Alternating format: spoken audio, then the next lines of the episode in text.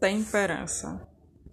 Moderação, equilíbrio, uso moderado das coisas boas e abandono das coisas que são ruins. Qual é o objetivo da temperança? Promover o bem-estar físico, mental, social e espiritual do indivíduo.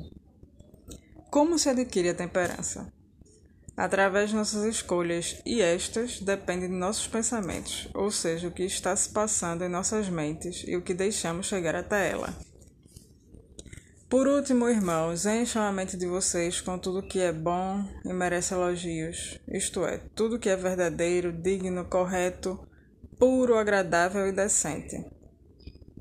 Filipenses 4 e 8 Nossas emoções também influenciam em nossas escolhas, pois temos dois tipos de mente, a mente emocional e a mente racional.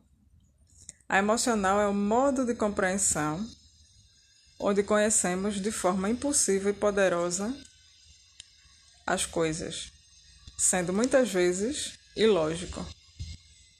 E a racional é o modo de compreensão do qual temos consciência, mais atento e capaz de refletir.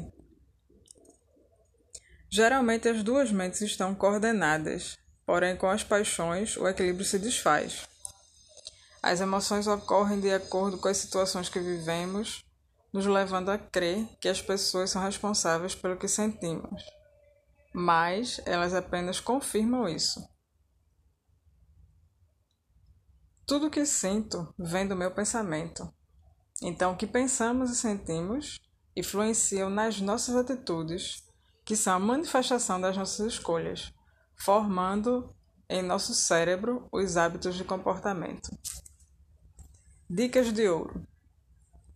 Tenhamos uma atitude de gratidão diante da vida.